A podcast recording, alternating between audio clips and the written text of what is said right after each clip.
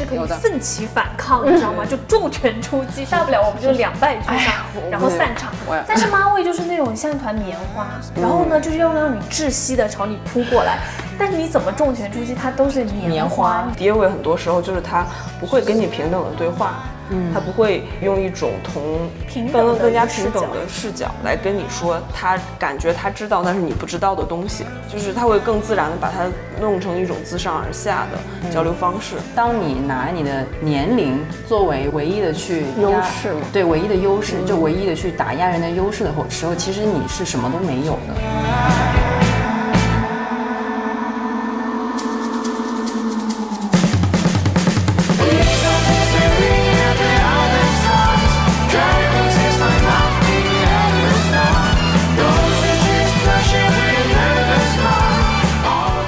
好，这里是没理想编辑部，我是乔木。我是林兰，我是毛主席，我是嘉瑞，这一期呢，先给大家解释一下，是我们的秋游特供。我们现在在陕西省汉中市刘坝县的一个小村子里。现在我们在我们民宿的中庭给大家录这期节目，有可能有一些奇怪的声音，有可能有人下来，我们要跟他打招呼。然后刚才我们还经历了非常垮掉的机器检测，所以这一期内容会发生什么，我们也不知道，大家就随便听听，好吧？就好歹也是录了十来期的人了，结 果最后发现二十了，二十了，现在已经二十了。二十期了，结果开头还能因为设备而垮掉，嗨，所以这注定是很垮掉的一期，大家也不要抱太大的希望。对对对对，呃，我们这次想录的主题是爹味和妈味。这个主题其实我们也想录很久了，久到它曾经一度还是一个热点。那个时候有一些奇怪的爹味行为又冒出来，然后还有浪姐里面大家有讨论到妈味，但是我们留了这么久，硬生生把它拖成了一个冷点，所以不重要了。我们现在就随便聊聊吧。要不要先说一下什么是爹味儿，什么是妈味儿？就是感觉大家说的爹味行为一般是由一些中年男性发起的，然后就有一种家长视角，一种权力上位者的视角吧。对，就是说我吃过的盐比你走过的路都要多你？干嘛混合两个是？我吃过盐比你 吃过饭还多，和我走过桥比走过的路还多。哦，惊了！哦，是我冲出来，人就是这样。OK，没没关系这个是很好就这样吧。对，就是爹。意外的有一种幽默的感觉。对，很好。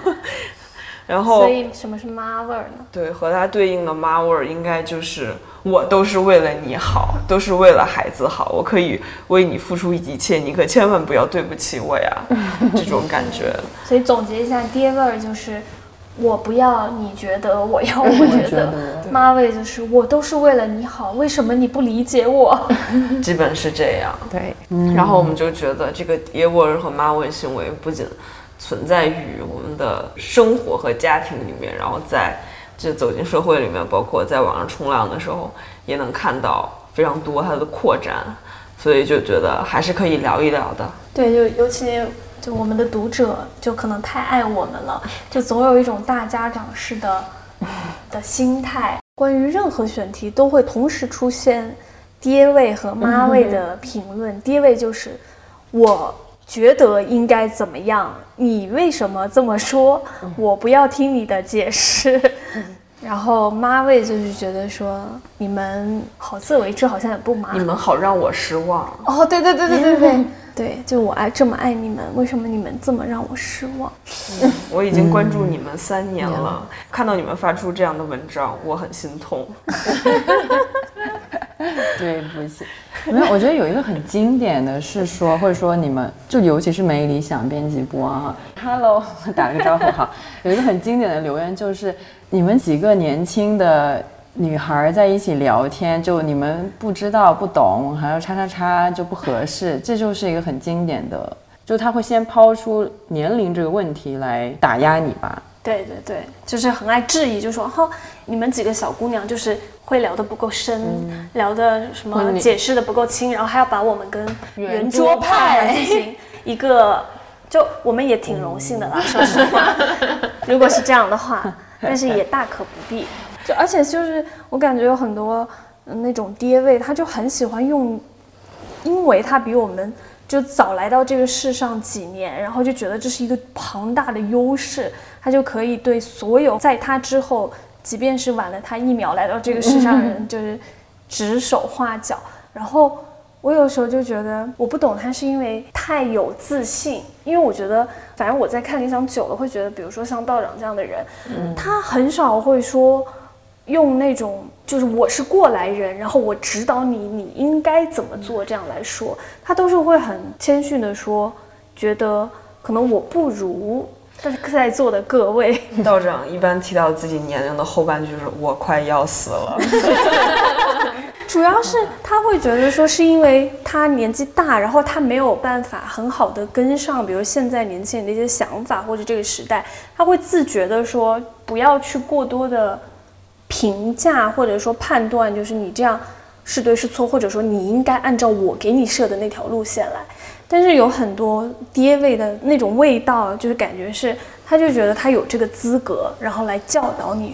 说说你应该怎么样。然后我就一直很好奇，是他这究竟是一种你知道吗？是一种自信，还是一种需要通过打压别人，然后来寻找优越感？如果是这样的话，他又很自卑。”我觉得他很像是在网游里面遇到了一个人，先看一眼他的等级，觉得哎，那我就可以去干点什么。我有个朋友，就是我之前还没有意识到这个问题，然后直到我们 A P P 上上了一个建筑学的课，然后他其实就这样讲的。哎，稍等，我把这个调出来。他说，其实我们塑造了建筑，但是建筑也在塑造我们，就是建筑是权力的一种体现。对，就是说，比如说，在一个房子里面，你和父母住在一起嘛，然后呢，比如从客厅到卧室，可能是会有一个小的走廊，一般就会把孩子的房间先安到离客厅比较近的地方，然后父母的房间再安排到最里面，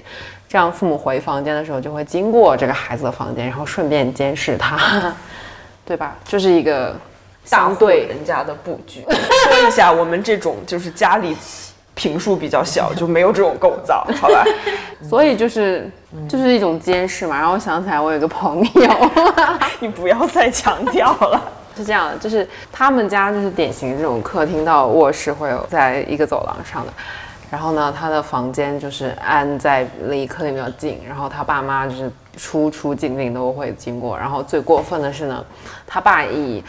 你这个房间看起来太小了，然后就把那个墙换成了玻璃，然后他就从小学五年级到高中毕业都生活在一个玻璃房子里面，像一个猴子一样，每天被透视也不对，每天被观察，对，每天被观察，然后呢，导致他养成了一个非常棒的听力，就是那边听到爸妈有动静，然后这边就可以做一些 反应。但是就是会有一个就是被监视的感觉嘛，然后就是会对你形成一种无形的压力。压力，就是你做任何事情之前，你都要先考虑一下你爸妈是怎么想的。天哪，这个 就是那种你知道吗？活在对啊所谓的天天被凝视的状态。是啊，就是你这个朋友肯定是是会对自己有极高，就他的表现，他的任何行为和表现，他都会有极高的要求，就是会非常在意大家是怎么看待我。超累的那你就会对啊，就会压力很，朋友就会压力很大。不然他的白头发是怎么长出来的？哎呀，哎呀，是爹味妈味有一个很重要的，我觉得我们刚刚没有讲到核心，就是他有极强的控制欲，权力感。对他会觉得孩子是我的一个所属物，所以但他就希望通过某种方式，或者说，首先他会觉得孩子是自己的所属物，或者说那个对象可能是就低于自己的那个权力阶层，可能比他会低，然后他就总想掌控某些东西。我感觉我家庭里面比较神奇的是，我爹是一点爹味儿都没有，就毫无爹味，就是一个非常友善，然后也从来不会把自己的意志说要强加在别人身上，他就没有这样。而且我爸爸也不太像是那种典型的中国式父亲，就很沉默或很主动或被动的沉默的那种。他在家庭里反倒是那个比较润滑，对对对对。哦然后我妈因为比较刚，比较强势，然后呢，我反倒觉得我妈有的时候会有一点点的爹味，就她不会用说我是为了你好，而是她会用我觉得这样做是对的，然后呢，你应该怎么样做？而且我记得我发现我有一句话来解释她的作为，就是叫做长大以后你会感谢我的。好像我们老预言家。但可能我没有那么重的感觉吧。就我妈和我爸他们，我感觉虽然我妈控制欲会比较强，但她还是比较尊重我自己。妈为爹为，其实现在是它那个范围扩大的比较大嘛。当然，最开始形容的就是爸爸妈妈所谓的那种对孩子的控制欲，然后他们会有稍微有一点性别上面的区别，就是妈妈会说为你好啊，或者是咋地，然后爸爸会觉得说你就应该怎么这么做。然后我现在觉得，可能在互联网上的那些妈位爹位，有时候是一种，就怎么说呢？在我看来是一种比较，就像刚才毛主席说的那种，是比较自卑的一种表现吧。因为就是当你拿你的年龄作为唯一的去压优势嘛对，唯一的优势，就唯一的去打压人家优势的时候，其实你是什么都没有的。对，而且他的过得也不一定有比我们对对对好，但是他就很喜欢以过来人的姿态姿态去去教育别说你教育别人。对，如果说，嗯，就年龄可以某种程度上算是一种资源，或者是像什么领导啊，就是他们会有这种权力上的资源、资本吧。然后他们有时候也会显现出一定程度上的爹味、妈味之类的。然后在想，就是如果你一直说上去的话，是不是所有的拥有一定资源的人，其实都会有可能展现出一种说教的状态呢？我觉得不一定是他就是有一定的资源或是地位也好吧，我倒觉得很爱展现出那种所谓爹味妈味的人，他往往只是拿出自己身上比别人稍微多那么一点点的东西，然后去作为一个就是底气或者是资本，然后去教育别人。因为你想，呃，无论是互联网上那种，或者是什么单位这种也好，他其实那个爱使用爹味妈味，或者说他身上有这个特性的人，不一定是我有非常强大的权利，他只是可能比他想要控制或教育的那个人多那么一点点资源也好，或者是权利也好。因为我刚刚是在想，就是为什么现在很多网上互联网上的人，素不相识的人也会展现出一种所谓爹味妈味。我刚才说的那个，我是觉得，首先他们有一种很强的控制欲，就是因为可能他在现实生活中能够掌控的事情太少了，就他改变不了其他东西，但是我能够用言语或言论或者是某一种方式来控制一些稍微比我低那么一点点。那其实这个门槛是非常非常低的，就是他可能只是在 OK，就像你刚刚说的，年龄上比我长了那么几岁，然后他就觉得我有资格教育你。但其其实他在任何其他方面可能都比你要弱和差，但他就喜欢拿出这么一点点的长处，然后去鄙夷你或者去控制你。因为这是他唯一能控制的东西，所以有的时候我觉得这种也挺可悲的，就是因为他好像改变不了生活中其他的事情的时候，他才会选择在互联网上展现出这种低位妈味，以显示就是自己的那种优越感吧。我还有一个问题，就是联想到最近各种各样的让人想要出拳的事件，大家怎么看？呃，男士说教 跟爹味妈味的联系呢？就例如，男人为什么这么神秘这个梗，就例如就就卫生巾这个事情嘛，就你就会觉得。瓦特，就你就啊，为什么？呃，那时候猫爷点赞了一篇文章，就是那个说，啊、就是没有人比男人更懂卫生巾。啊，对对对，我就是也是那种感觉。对，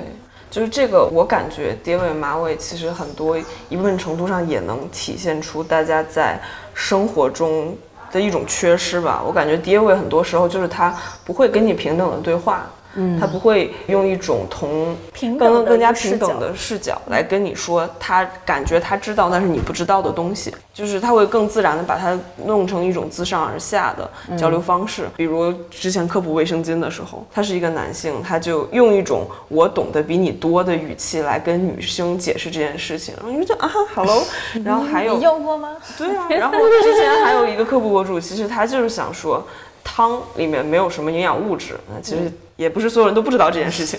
然后他一定要用那种就是什么你喝汤你就是傻子，然后那个汤，嗯，我们都不应该去喝汤，这种非常激烈对，非常激烈，非常极端，就非常你你什么都不知道，哈，我我知道最多，来告诉大家。但但是有一个博主，他可以讲吗？六层楼，六层楼。对对对，是的，就是有一个我们比较熟哎悉。呀，哎呀，然后讲名字，这周的那个了看理想和百度 联。合的，推荐大家去看一下。对，看理想推出的好奇之音直播，然后里面有一个科普博主，是对六层楼六层楼，因为就是痛经这件事情也是讲了很久嘛。然后呢，像鄙人以前在某某工会工作的时候，可以讲吗？哎呀哪工会？，elephant，elephant，鄙人之前在某工会短暂工作的时候，就是会被说，差不多就跟乔木刚刚说一样，喝红糖水就没有 喝红糖水就就是是傻子，然后就除了糖什么都没有，然后什么就吃止痛片就好啦，什么什么什么的。然后呢，六层楼就会讲说，嗯，确实是这样的，因为什么什么原发性什么痛经是什么有一个什么什么物质会。前列前列腺素会出来，然后你要提前吃止痛片，就会把它抑制住，然后就不会那么痛。当然，如果说如果红糖水能让你心里舒服的话，那你就喝嘛。就是可能纯粹是糖分的快乐。对糖分的快乐这样就可以啊。就是 你跟我讲道理嘛。对，其实就是也有人把呃六层楼跟其他的一些男性科普博主进行对比，就是说他这个明显让人更能接受一些。然后我看了之后，我也有有在反思我自己，是不是政权初平时期的时候没有没有没有，对，是不是有没有在平时一些就是我感觉我知道想要跟我的朋友讲的时候，会觉得自己太过正确，以至于在这个。话术上面，就是在表达方式上面，就是有一点啊，我知道我要告诉你的这种感觉。然后这是爹味，然后妈味，我有的时候感觉就是大家其实也不是特别会爱人，就是因为妈味在互联网上很多时候就出现在饭圈里嘛，嗯，他很多粉丝感觉自己对自己哥哥、自己弟弟的爱，就是是出于爱，无论他什么都做什么都是出于爱，但是。看到他的爱的表现方式，其实是一种掌控欲。就是说我又会在想，是不是他们在自己的家庭里面感受到了爱，也是一种掌控欲，所以他就把它复制出来了。他可能会为你做很多很多的东西，就即便你并没有想要那么对，做或者你根本不需要，不需要就是对，然后他就会以这个为资本，然后再跟你说你怎么又不回应我，巴拉巴拉，然后我这么爱你之类的。还有那种过度宠溺，就觉得他做什么都是对的，外人没有任何权利指责或评价他。对，就是我我会感觉这个是算过度自信了吧？我会感觉，因为咱们现在一边在批判原生家庭，然后一一边又会发现，其实你批判原生家庭的时候，有复刻一些你觉得错误的爱人的方式，就是你没有感觉出来，但其实显性的表达是在追星嘛。你在你显性表达的部分已经复刻了这种方式，就是包括为他做一些为了他好的。事情，然后呢，强迫这个圈里的其他粉丝去做一些啊，你不做这些，你就是不爱他。嗯，嗨，就是在一边批评他的同时，我们已经习得了他。再包括之前，嗯，看过一个粉丝的脱粉长文，他辛脱谁辛苦苦脱谁的粉？我已经忘记那个歌叫啥了，我不是故意给他打码的，就是说他辛辛苦苦追了那个小爱豆很久，发现那个小爱豆谈恋爱了，但他愤怒的点不是因为他谈恋爱了，让他一个可能作为一个女友粉的失恋，他因为他觉得自己是妈粉，他只是觉得，嗯、你在事业上升期的时候谈恋爱，不仅对你不负责，对我们也不负责。然后他陈列了他在追星时候对他付出的东西，就是比如包括什么四点钟起床给他做果核，然后呢送去什么片场，一系列的东西。然后我看到网上有一个网友评论说，这不是粉丝对明星的爱，这是一种袭人对宝玉的爱。就是不求回报的付出，并且觉得你，嗯、就是哪怕你身边有人也无所谓，你最终还是会回来。但我一直以为是，就他付出这么多，是因为，当然一方面是出于爱，另一方面我是觉得他会有一种期待，就是觉得我为你付出了这么多，你怎么能够对不起我？我感觉有很多妈为的付出是这样的，就是她可以表示说我为你这些付出是我愿意的，但其实她冥冥之中都是带着一种期待感，就是说我这样对你，我这样的爱你，我这样的为你创造了这么多的东西，然后为你什么服务啊之类的，那到最后你你应该是要就是反过来回报我的。其实很多时候我们有在说这个，你付出的爱，它的它给你的反馈应该是你在爱的过程中你得到了一些满足，就结束了。但妈味不是，他是会觉得我不说出口，但是你应应该知道 你应该知道，你应该回报我。然后对啊，我觉得在就是粉圈里面还有很可怕的一件事，就是你让我很失望这句话，就我觉得好害怕呀。你实在是让我太失望了，就我感觉这句话它是一个无底洞，就是你也没有说过你的期望是什么，然后就是你在付出的时候就啊，为了你我做什么都可以，但其实他背后你是给他标了价的，但是你也没有把它说出来，然后等某天你愤怒脱粉的时候，你说嗯，我真的是太失望了。感觉起来好像爹味会比较强调那种，就是强势的压制，嗯就像那种塑模一样，我已经给你塑好了一个模，我就摁着你的头往里摁，然后你要塑成那个形。但妈味好像更微妙一点，就更在乎那种双方的那种交互，就是我给你了一份爱，我想象中、我的期待中你应该有一个模样，如果你没有。变成那个模样，我就会特别的伤心，就感觉是一种很病态的带着的，就是有伤害性的爱。我感觉啊，有很多时候我们厌恶那种所谓的爹味妈味，就是因为在中国式家庭里，这种或者说就是更广范围的，是因为这样的人他是没有办法以一个平等的态度跟你去对话，他也不会考虑你的感受或者说你的想法，他更多的感觉是在。就是为了彰显自己的那个父母的地位，或是某种权力地位，而去做出一些发表一些言论或者是行为嘛。然后这一点又是让其实对话的那个人是很反感的。就是我们其实都很而且就是他们，就比如说我姥姥姥爷也会这样跟我爸妈讲话，他们明明也很反感，但是要把这个加到我身上。对，这是个惯性，就是直接传递不下来。会爱的传递，对，而且就是你看很多，其实很多代际问题也都是这样，好像就是我们印象中的啊，就不说那种特殊性，但是比如说很多我们老是爱批判的那种中国式家庭，就是因为父母会把他们的位置放在一个今天因为我生了你，对我造了你，然后所以你就应该是我的一个，或者某种程度上是低我一等的，你就天然的必须去遵从这样的一个。就是怎么讲秩序嘛，或等级吧。但是其实这个不就是很多所谓的代际沟通问题上的一个根源吗？就是当有爹味妈味，或者是父母他没有办法以一个更平等、更理解的那个对话方式来跟孩子进行对话的时候，其实会逆反的。就是我讨厌你这样，那即使你是为了我好，即使你说的是对的，我可能也会出于单纯的逆反 心理。然后我不想要去听，但我就觉得很奇怪，为什么大家都不喜欢以一种就是平等平等或理解的方式来就是他们嗯，他们其实应该是 somehow 理解了，但是这个事实客观存在。哎呀，我要又要 cue 我这个向彪教授，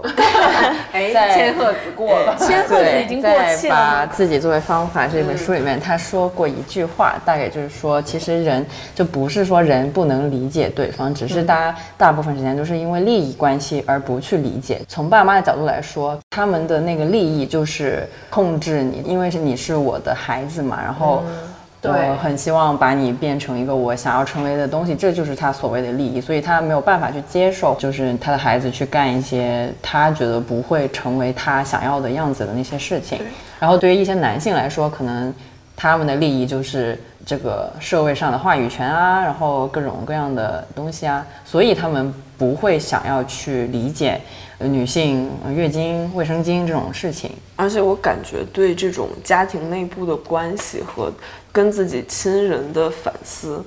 是这几年或者这一代人才学会的事情。上一代人很多人就不会去想这件事儿。就几年前那个《狗十三》上映的时候，很多人看了都很有感触嘛。然后很多人带着自己的家长去看这部片子，就会觉得就是自己青春期没有说出来，就是到现在不敢说出来的一些话，这部片子替自己说出来了。就是希望带着家长一起去看，然后他能理解一下自己当年受到这些待遇的时候是怎么想的。家长看出来之后跟他说：“我觉得他女孩他爸爸对他很好啊。”他们就内心会很崩溃，你知道吗？或者就是，就第一个可能是他根本没有意识到，这就是一个传统延续下来的一种整体的文化，就家庭文化也好，或者社会文化也好。还有一个是，他们即使意识到了，他也没有办法去。很舒适的做出一些改变，因为我觉得有时候父母有我我感觉啊，就是父母或者是所谓这种爹味马尾人，他是很不愿意去道歉或承认自己的错误的，他会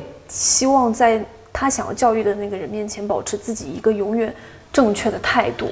他们不一定会没有就是意识到说你不开心了或怎么样，他只是我觉得他们不会想办法或者想一种方式去跟你。达成某一种程度上的和解，嗯，就是他不会去学习更新自己的一种跟孩子交往的方式了，他已经习惯了。对，而且就是我舅妈算是我们家里面比较开明，然后也跟我们几个关系很好，就跟我们小一辈关系很好。然后他有的时候在劝我爸妈什么事情，我爸妈说：“哦，赶上嘉瑞不是你家孩子了。”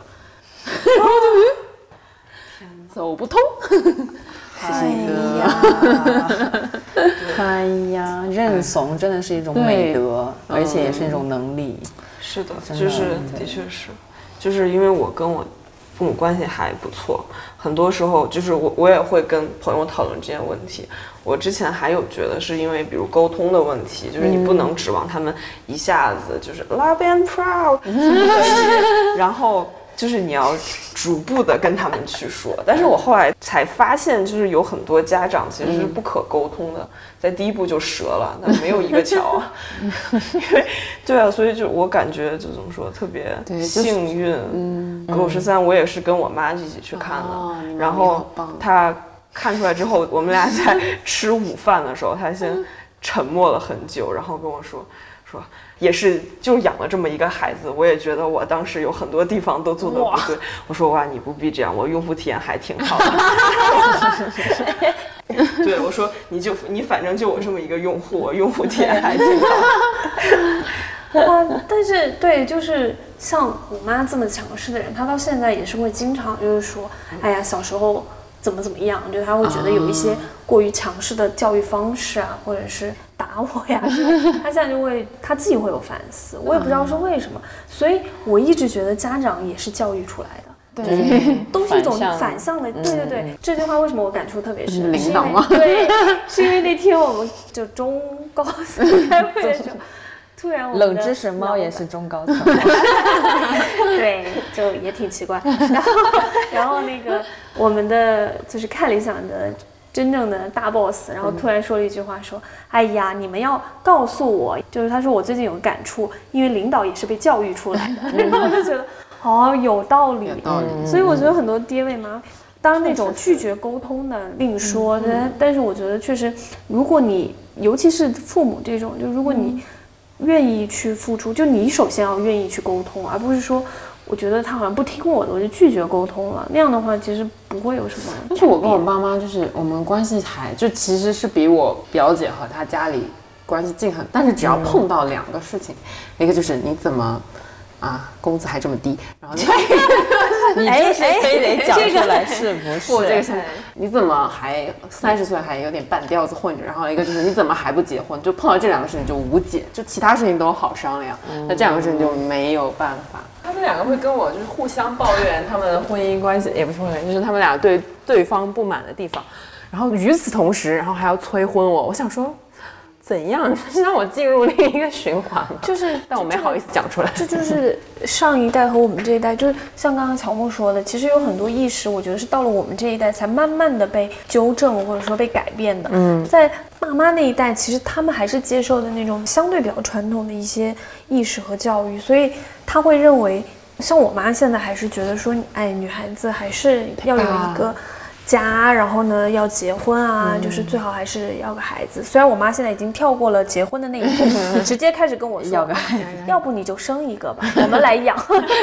我也不知道这个是怎么跳上去，就 anyway，期待降级下沉。突然突然先进，后来想一下也不是不行。然后因为刚刚想到就是说拒绝沟通的那种爹味妈味的人嘛，然后我觉得可能爹味会更严重一点，就是说在沟通交流这件事情上，但我觉得他们有的时候其实是被自己的爹位给害了。所谓的爹位，就是我们一直很爱讲。就要 Q 一下瑞姐，她很爱讲的，对有毒的男子气概，就感觉像中国式家庭里面的这种出来的父亲，就往往就是被这种有毒的男子气概给害了。这个社会会不断的教导你说，今天你是一个男人，你就必须要什么独立呀，然后什么足够强势啊，而且要表现得更为，比如说冷酷或怎么样，就是要显现出自己那种用一种奇怪的方式显现出自己的。就像个男人，对，或者是有一点男人味儿的那种感觉，就他们的展现形式很怪，比如说力量啊，或是不懂得善解人意，然后非常的强势，非常的沉默，就感觉沉默是他们的一种表现自己的男子气概的方式。所以我觉得，在因为这种不断的就所谓有毒的男子气概的灌输下。他们会慢慢的倾向于，就我有任何的痛苦，或者说我有任何的情感诉求，我都是不去说的，我是以一个沉默的方式来回应。所以在家庭里面，不是很多说什么中国式父亲都是习惯于沉默啊，然后中年之后就会更加的封闭自己。我的感觉是觉得他们也挺苦的，是，就是他没有办法去正当的抒发自己心里的那种就是情感或者诉求，好像所有事情都得自己扛。就又苦又累，然后也不被人理解。对，而且这是情感方面，还有一方面就是在，因为可能我们的爸爸看他们的父辈，那个时候是很有权利和智慧的，因为在那个社会发展还没有那么快的时候，年龄的确代表了某种智慧，男性也代表了某种权利。他们觉得这个好事情会延续到自己这一代身上，但是没有，社会飞快发展，不学习新的东西，不认自己新的错。他就不会学到新的东西，嗯，然后呢，有没有发现身边男性长辈学这种电子产品，包括新事物，明显比女性长辈学的慢？天哪，我反过来，完完蛋完蛋！天哪，我要给我爸听一下这个，就是他们就是更不愿意去学，更不愿意认错。然后呢，哎，我爸就属于那种他在以前会拍电视机。怎么这电视机没信号？人一定是他的问题。然后我包括前一阵儿，我买了一个，就是我们家厕所的架子。嗯。然后我说你不要安，等我回去安。然后我爸说啊，一个架子，我学你的就不会安了。然后他就给他安了，但是他完全没有看说明书。嗯，我是吧？学建筑的怎么可能不会？完全安错，垮掉。对。然后我回家就把它拆了，然后又从垃圾兜里捡出说明书把它给安上。那那你爸爸有那个承认自己的错误吗？是不是有哦？那还可以。我以为他会沉默的。嗨，一定是这个东西有问题。我一个学建筑的，我怎么可能不会这种设计呢？主要可能因为他在饭桌上被我打拳打打次数多。哦，那还比较好。对，就是我我爸作为一个普通的中年直男，他也很喜欢那个饭桌男性 说教男男性，也不是说教，就是男性社会事件讨论时间。就是他会讨论一些社会时政。然后，对对，很爱讨论这些。就是以前我可能也插不上话，但是后来我长大了，然后某一些部分还成为了我的专业。哎，不小不小心 对，不小心培养了一个敌对选手。然后，尤其他说到某些这个社会议题，我你知道，我本来打了一天字回家已经很累了，然后他非要说，好吧。开始打拳，然后最后最后来我爸就已经学会就绕过某些事件，或者吃菜吃菜，比如中美关系嘛，我感觉这个是就中年男人的饭桌就最爱谈论的话题。没错，是的。但我感觉就是还肯承认错误，其实已经很不错。对我知道的很多那种就爹味很重的，潜意识里就是排斥自己的权威被别人挑战，即使认识到自己错了，他也不会去承认是自己的错，而是他会觉得说，嗯，是你没有解释清楚，或者说是这个东西本身有问题。所以我我是在想，像刚才猫爷说的那个爹味嘛，然后我在想，所以如果你有幸目睹两个中年男子互相 吵架，那就是爹味 versus 爹味，那是个多么 可是他们就很爽啊！你就就你就哇哇哇这边哎这个又一个爹位打败魔法，黑魔法互相就我感觉中年男人如果只是言语上或某个观点上碰撞，他们最后结果就是各自沉默，就是用沉默解决一切，回避这个话题。对对啊，这个故事就告诉我们，中年男子也不是不会沉默。他们只不过就是在你你觉得你说的对，他觉得自己理亏的时候，非要把场子给找回来。但我其实有时候觉得妈味更可怕，就是爹味你是可以奋起反抗，你知道吗？就重拳出击，大不了我们就两败俱伤，然后散场。但是妈味就是那种像一团棉花，然后呢就是要让你窒息的朝你扑过来，但是你怎么重拳出击，它都是棉棉花。你就打在棉花上，但是那个棉花会会让你窒息，就是密度太高。对，我要发言，就是 我姥姥现在就是我上周还是上上周还在公司七点钟接到我姥姥电话，佳瑞啊，下班了吗？我说啊没有，快了什么什么。他说周末你多去参加一点那个志愿者活动。他说嗯，这个词儿他是从哪儿学来的呢？然后你这样就能认识更多的朋友，然后就拐到那条路上。然后我后来想，哦，原来就是有一个亲戚就最近结婚了，然后他们两个就做志愿活动认识了。哦，原来是这样。就是虽然感觉到这个他说的话就完全不在点儿上，但是他了解了志愿活动，对并且他这个出发点是好的，你又不忍心反驳他。就是过年的时候突然说，哎，姥姥从银行里取了多少多少钱给你，这个就是你结婚的时候的压兜钱什么什么。哦，好的。就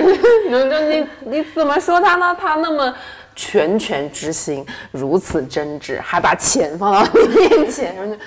哦，好。对，哎，我真的觉得妈味其实这样说起来还是更难反抗。对啊，就是它会有点隐形的感觉，就没有爹味那么就是明知显爹位它至少还是一个明确的权力结构，或者对，就比如他压迫你是一个明确对的事情，这能找到一个明确对的点，然后你是对的，他是不对的。但妈位哇，就是 他首首先他又很飘渺，然后他又被包裹在那个爱里面，然后很多时候就是你知道他这个方式是错的，但他的出发点是好的，那咋整？妈位就往往都是那种，我为你付出了这么多，我对你这么好，为什么你还不理解我呢？就是妈妈很爱说的那种表达嘛，就是你又不能说它是错的，但是。还是感觉他们还是很建立在自我为中心，就是我把我认为好的强加在你身上，但至于你或者孩子也好，或者什么对象也好，你觉得好还是不好，我不 care，然后或者说他没没有那么重要，或者是对对对对对。你以后就像你妈说的，你以后会感谢，就是这样的。就是我认识一个真的不喜欢吃饭的女生，我之前就想不明白，一个人为什么会不喜欢吃饭呢？后来她给我解释说，因为她从小可能胃口就不是特别好，她妈每次一吃饭就会疯狂给她夹菜。啊，然后就是说，你今天必须得把这碗饭吃掉，然后夹到你碗里，你不能再拿出来。所以他就觉得每次吃饭就像上刑一样，特别痛苦。长大了之后，他能少吃就少吃，能不饿就不吃。那我觉得我妈小时候逼我减肥，真用错了方法。拼命给你塞，说，哎，真的好多是这种逆反的，所以你知道吗？就一个很可悲的点在于，就是很多喜欢用爹味妈味的人，其实是希望通过某种方式去改变一个人，然后或者说按照他期望的那个方向去发展或变化，但往往结果都是是的不是那样的。长腿儿的东西都是不可控的，就是对吧？所以我就觉得，习惯或者说会喜欢，或者说身上自带那种爹味妈味的人，往往都是因为他缺乏一个很重要的意识，就是人真的是一个独立的个体，他的意识是独立的，他的生活是独立，是他自己的，就其实跟你没有那么大的关系。比比如说像爹位妈位最早的像父母这种，就为什么老师喜欢去控制孩子，就是因为他从来没有把孩子当成是一个完全独立的人。我不是把他当成一个人来看，而是当成我的一个附属品。然后是因为他是我的，所以我想要怎么弄他都可以。那包括像，就是我们说的那种其他范围内的，或者是，比如说像那种读者，就是带着爹位妈位读者，他们也是就是分不清，就是到底我们的这种关系或者是交流，还有人和人之间的这种界限，他是分不清楚的。就他永远都觉得，就好像没有那条线是模糊的。对我感觉界限感也是一种这几年的新产物，对，它是一种新产物。以前就无论是在家庭，还是可能在单位、在朋友之间，这种界限感都蛮弱的。对对。然后就前几年留学的时候就很流行一句话说，一般就是问说您去留学生回来，你获得了什么，或者你学到了什么？他说。Don't judge，就是对，就是那个时候，这是会是一个 learning，就是我们学会了不要去评价别人。对啊，就是那是人家的事情，那是人家的人生。就即使你不同意，或者说有不同的观点，那你可以用一个是吧？就是大家是平等交流的一个方式。而不是一副就是只有我这样的方式才是可以的，才是可行的。你只要不按我这个方式，你就一定是错的。你这样谁愿意听呢？这就不是一个好的一个交流的基础。嗯，反正我觉得就在一段关系里面，无论是亲子关系，或者是读者跟这个我们写作者的关系都好，就等等这种，一旦一方人觉得自己拥有了某种程度上的。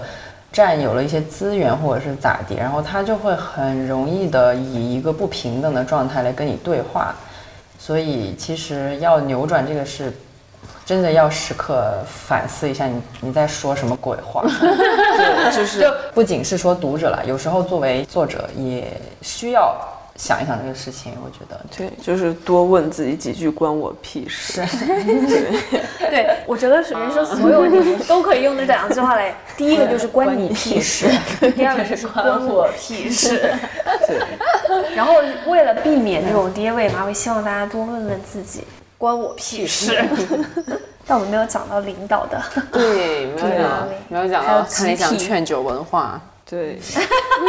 看理想的劝酒文化都是自下 而上，就是往往都是领导你不喝，你是不是看不起我？你是不是觉得我不重要？你是不是觉得我干的不够好？你干了这杯，你喝的不够多，你喝几杯就说明你有多重视我。对，哎，集体也是，就是。我可能从小就不太有这种观念，所以我不太能理解现在很多人，就比如先进入一个什么圈子，先找到一个什么爱好，他一定要先去找一些群或者一些组织去交流，然后自己融入里面之后，然后会怎么说？自己赋予自己一种管理员的方式来评判别人或者教导别人怎么做。我对大家就一句话：快跑！是 我是觉得这种小圈子。或者就是自己给自己限定了一些东西，觉得我进了这个圈子，我就能怎么做了。我进入这个圈子之后，我就能对这圈子外面的人说什么了，或者我可以代表这个圈子去做一些什么评定了。有这种想法之前，都先问问自己。我觉得对于一个集体产生一种归属感是可以的，但是当你产生一种莫名其妙的荣誉感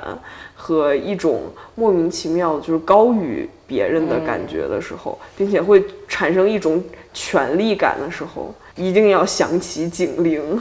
这可能是你应该跑的时候了。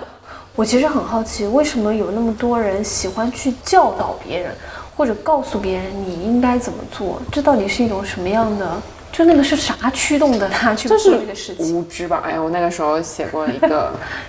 对，是无知。就是 知识限制了他。随着认知水平的发展，就开始你的增加可能是一个非常陡的就是上升期，然后你就马上会遇到一个巅峰，然后降下来，进入什么绝望之谷。就是你随着你学习的越多，见的越多，你会发现你知道的越少，因为那知识就是浩瀚无边，然后你就要再进入一个缓慢的上升期，你才能慢慢爬起来。很多人就停留在那个无知之边，就觉得老子什么都知道，然后他就也不继续往深了走，他就凭借着他那一点东西在那里，然后就会发生这种情况。那其实就他再往前探索一步，他就发现他知道的真的非常的少。所以你是觉得就是很爱教导别人，是因为他觉得他自己对啊很全能、很全知。他 当然是很自信，觉得自己了解这个事情，但事实并不。比如说，他是不是信息盖的不够全面，或者他停止了学习或怎样，他就是不知道全貌，否则他不会发出那种言论嘛。我说的是那种为什么他更爱以这样的一个姿态去教导别人。你刚刚说的这个是他的底气，但是他那个原始的动力是啥？他我是他孤独，哎，这个不错，别给我他傻逼。爆料一个，就是昨哎天，昨天我们在玩团建游戏，然后有一道题，那就个是你比划我啊猜，对对对然后题面是渣渣男，然后那个大哥就形容说，就是呃，有一个兰林兰负责猜，然后对方来描述的人就说一个男的同时劈腿五个女生，他是什么？然后林兰说傻逼。真理，这是真理，这超过了那个渣男心里话一不小心对喷出来了真理，好吧？哎呦 Sorry 咯对，不是故意想要说粗口啦，我就是一下子短路了一下，没有没有找到一个更合适的词，然后说出了真心话。对，对哎，我觉得其实这些做科普的人，他很喜欢说你应该，嗯，就是他觉得这些东西你应该知道，你怎么能不知道呢？在他觉得他是对的的情况下，就包括卫生巾这件事情，很多人。你应该用得起卫生巾的，你怎么能用不起散装卫生巾呢？如果你一个月都花不起五十块钱买卫生巾，你还配活着吗？哎呀，他不能理解这个世界上有很多人跟他完全不一样。Sorry，对，哎，那我、你说这个，我突然想到，就是从科普里，我突然想到，会不会是就是这些人，他你知道吗？有一部分啊，我说相对积极的那一部分，不是说那种无脑在那瞎指挥的那种。有一部分他会不会是有一种心态，就那种当年的传教士的心态，好，就是啊，我意识到了这个东西的好，然后我意识到了这个知识的广阔，然后我希望把它同时带给更多的人，然后他是出于一种 善，这种是把它往好的想，就是你可以想象他是这种传教士，但是有一些我感觉那种所谓爹味儿，就是上来就指手画脚、指点江山的那种，我觉得他确实可能在生活中挺生活不孤独。太顺利。对 对对，就所以就是刚才最早我们说的嘛，就是好像他只能控制这么一点点东西，他只能在这一些这么小的一些事情找到存上找到在感和优越感对，所以然后他就希望去以这种居高临下姿态说哈，你们都不懂，只有我懂，然后找到你的存在感。但这种人往往是在我感觉在生活里就是嗯，可能挺悲哀。嗯与此同时，他还深受有毒的男子气概的对侵害。就有毒男子气概，我觉得是相对的，就不仅是针对男性，可能他就是